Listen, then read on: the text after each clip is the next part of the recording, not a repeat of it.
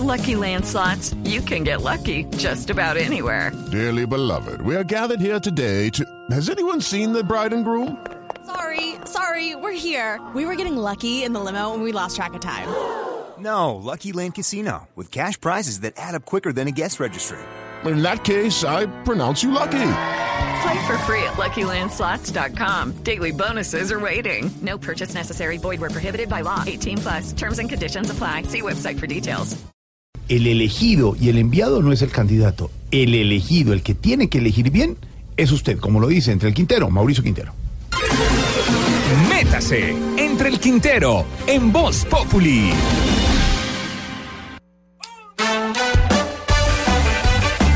Amigos petristas, ¿saben qué va a pasar después de que Petro sea presidente? Exacto, nada. No pasa nada, Absolutamente nada, porque un país no lo mejoran sus mandatarios, sino sus ciudadanos.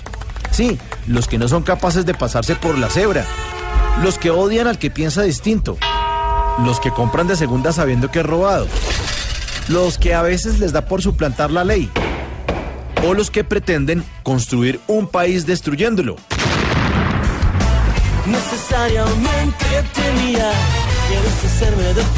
haciendo una campaña presidencial basada en el miedo y sobre todo en el odio. Y no en la sensatez, la paz y la reconciliación. Y como ya te dije antes, los besos son como ayer. Los Petro Believers endiosaron a su candidato y nadie puede hablarles nada de él. Se volvieron como esos personajes que ellos mismos tanto odian, los uribistas, a los que uno no les puede comentar algo de Uribe porque salen como perros rabiosos a defender hasta las cosas más absurdas. Ténganlo por seguro. Petro no les va a mejorar ese país que ustedes como ciudadanos en su vida diaria son incapaces de mejorar. Porque esa concepción judeocristiana de que un Salvador es el responsable de mejorarles sus vidas es lo que cada cuatro años los hunde más y más en el subdesarrollo.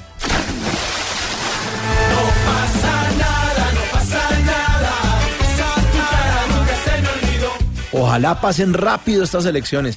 Qué ganas de que sea 17 de junio para que se acabe esa mamera que da meterse a cualquier red social y ver gente enloquecida criticando a Peñalosa para subirle la espuma a Petro y lamiéndole las heridas que finge ese candidato que se convierte cada día en víctima del sistema, ese redentor de la patria, ese Mesías con Ferragamo al que muchos piensan que les va a salvar el país.